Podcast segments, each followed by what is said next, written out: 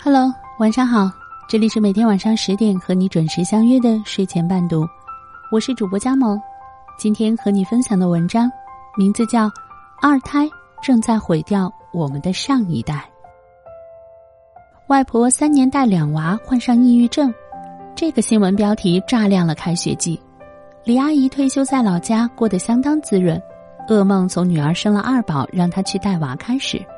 带娃没半年，李阿姨暴瘦十多斤，去医院一查，患了中度抑郁症。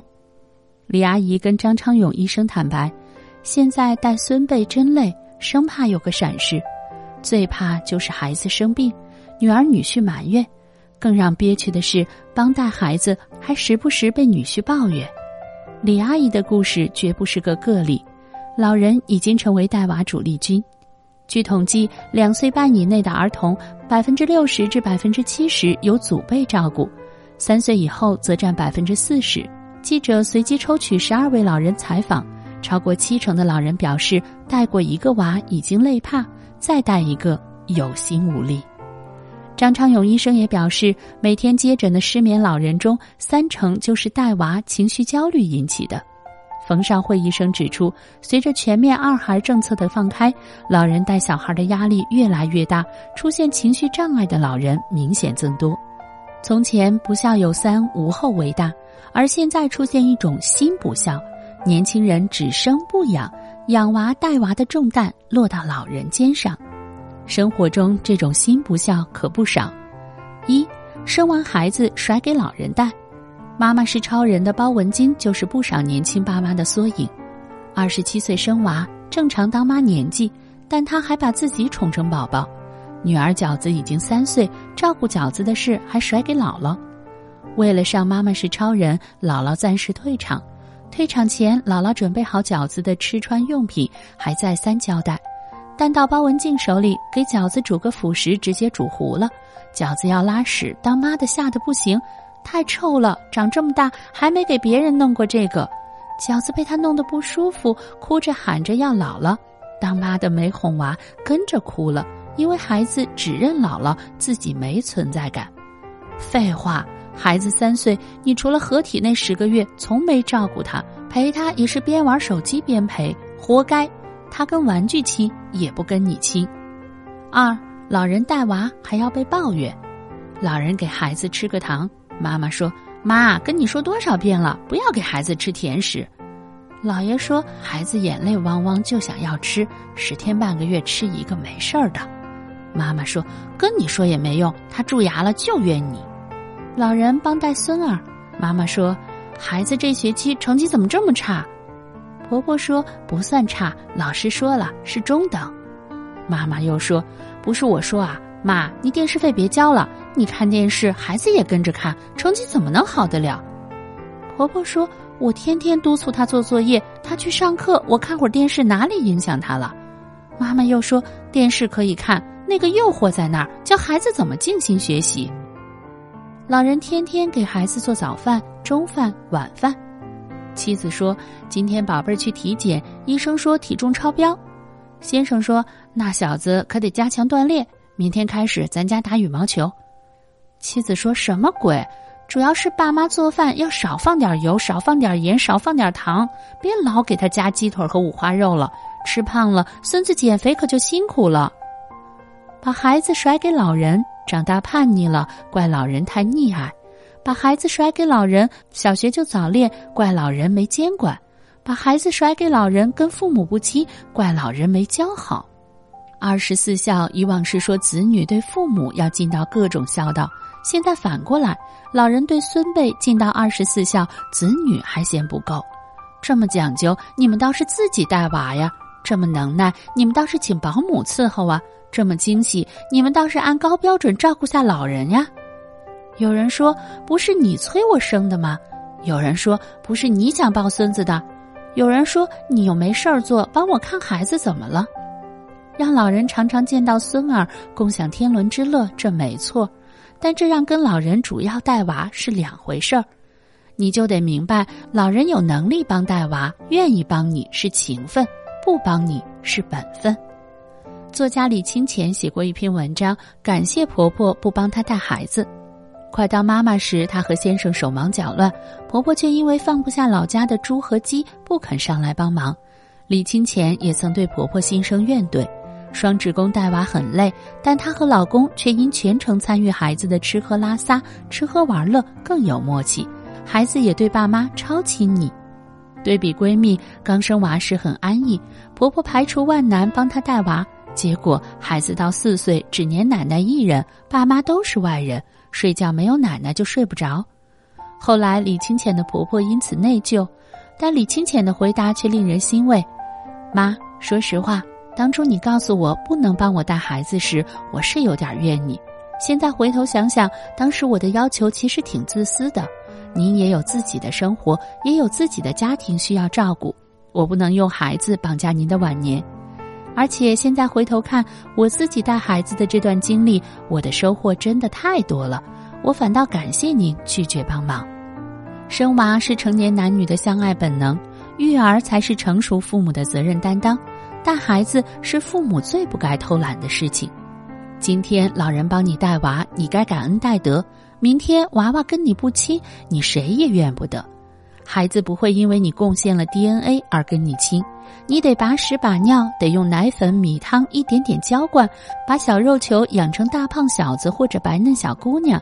你先得有付出，他才有依赖。听过来人一句劝：想要娃长大心里有你，你能自己带，尽量自己带。工作忙不是不带孩子的借口。五个月以前，灿辉和妻子每天六点半从佛山挤公交转地铁来珠江新城上班，晚上八点半从市中心回佛山桂城，倒完地铁和公交回到家十点，老妈已经哄女儿睡着。和城市里的很多人一样，他们以为努力搬砖就是好爸妈。可实际，孩子和父母生活在一起，却周一到周五碰不了头。直到弟媳生了双胞胎，老妈不得不回老家去照应。他们以为没办法，结果也逼出了办法。两人重新租了离工作地点近的房子，把女儿带到附近上学。灿辉六点起来做早餐，妻子吃饱带女儿去上幼稚园。五点半，灿辉去接女儿放学，妻子回来做饭。房租贵，开销大，灿辉就多接几份编程外单。带娃难，哄娃难，妻子加班完回家还陪女儿认字画画。哪有谁那么容易就为人父母呢？都是风里来雨里去，一家人才能扯断骨头连着筋的相爱。说实在话，自己带娃身体累是实话，但省心也是实话。说省心绝不是漂亮话。因为拒绝过时育儿观念，金硕挺看不惯他哥的，没钱且怂，妻管严又坑妈，老婆不带娃他不敢说，老婆让老妈带娃他不敢说，老婆说老妈带娃老土，他说老婆说的对。金硕结婚时就跟老婆约好，到生娃时一定要有个人牺牲三五年回家带娃，我们不按老土的男主外女主内，谁挣的少谁服从组织安排。老天爷真是有耳，说完就有了宝宝。金硕工资还没老婆的一半，自动请退。不过金硕发现自己带娃真是比老妈带的好。大热天自己穿背心儿，孩子喊热，他也让孩子穿上小背心儿，小家伙乐呵呵就睡着。同样的情况发生在侄女身上，老妈只管捂热，嫂子只管指点，大哥只管看戏，最后侄女满身痱子去挂急诊。晚上没事儿自己做兼职画画。孩子想玩，他也想让孩子涂涂抹抹。小家伙学到新技能，高兴极了。同样的事情发生不到侄女身上，因为老妈只会玩手机，要么微信跟人谈六合彩，要么斗地主。很喜欢茨威格的一句话：“上帝给我们赠送的每一件礼物，都暗中标好了价格。即使亲爹亲妈帮你带娃，也难尽如你意。想要完全合心意，累一点自己带就好。”端正宝宝的习惯，珍珍刚上研三就意外怀孕，果断休学一年，因为那样她可以全心带宝宝到一周岁。一开始我说她傻，婆家都说愿意帮你带，你如果不休学，生完宝宝直接去上班，事业家庭两不误，简直人生赢家。但她坚持做傻妈妈也有她的道理，毕竟宝宝一岁以内最容易生病，珍珍的宝宝倒是长得壮实，免疫力特好。毕竟宝宝一岁以内最容易生物钟颠倒，真真的宝宝倒是五个月以后就睡整觉。他最得意的是给足陪伴和安全感，宝宝特别爱笑，情绪稳定，跟爸妈特别亲密。但离开爸妈也不会哭闹。两周岁送他去上托管，他也跟小朋友玩得好。真真和老公去工作，又不用太分心。孩子最简单，你付出多少，他就回应你多少。及时纠正孩子的问题。不少人问慧宝怎么生出四个九八五的孩子。他笑着说：“哪有天上掉好孩子的道理？你没看到那几个孩子多令人操心。大女儿十三岁就早恋，差点跟男孩私奔，成绩从年级前十跌到倒数三百，班主任紧张死了。还好我带大的女儿我有谱，她读寄宿学校，我写信给她，跟她聊年轻的那点粉红往事，才把她劝回头。”有小儿子，十一岁就被同学带到厕所学抽烟，被我发现落在花盆里的万宝路烟灰，跟他约法三章：一不告诉他爸，给他留面子；二不许再抽烟，要不第一条作废；三买了如烟给他，陪他戒烟。这几个孩子个个不令人省心，好在都是我亲手带大的，脾气个性当妈的清楚的很，哪里有问题瞒不过为娘的眼睛。哪个服软，哪个吃硬，为娘心里有数。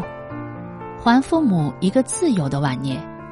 沈锦算是我们闺蜜圈就有资格马上要个二胎的，父母和公婆都在广州，三个小家间隔一碗汤的距离，两公婆都去工作，生二娃也有人带，但她坚持先把大宝带到五岁，夫妻更能平衡工作和家庭再要。我们闺蜜都说她有现成资源不会用。他说：“不能这样亏待爸妈，他们想见孙儿，周末我们就带娃去看他们。我们加班忙不开时，无论让我爸妈还是他爸妈去接，他们都风雨无阻。这就是儿孙之爱。我们想过二人世界，让娃去姥姥姥爷家玩个半天，他们愿意推掉麻将配合，这就是理解。父母累了一辈子，老了想过自己的小日子，我们应该全力成全他们。”我们批判物质上的啃老，成年子女不能独立，吃父母的、穿父母的，压榨父母的老，压榨父母的养老钱去买车买房，摆明就不孝。但差使父母帮带孩子，无异于让他们退休再上岗。他们这辈子好好读书，为了找到好工作，好好工作。为了找到好对象，好好恋爱；为了组建好家庭，好好努力；为了孩子能读书，好好努力；为了孩子能找到好工作，好好努力；为了孩子能买到房，成个家。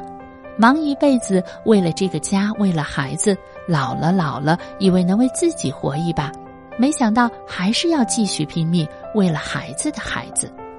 霸占父母的晚年时光，何尝不是精神啃老、体力啃老？这种大不孝，大概就如王尔德说的：“你不知羞耻的索取，毫无感激的接受。”如果你喜欢我的声音，喜欢我们的文章，请在文末点个赞吧。我是佳萌，如果你想听到我更多的声音，请关注喜马拉雅 FM 加盟的声音。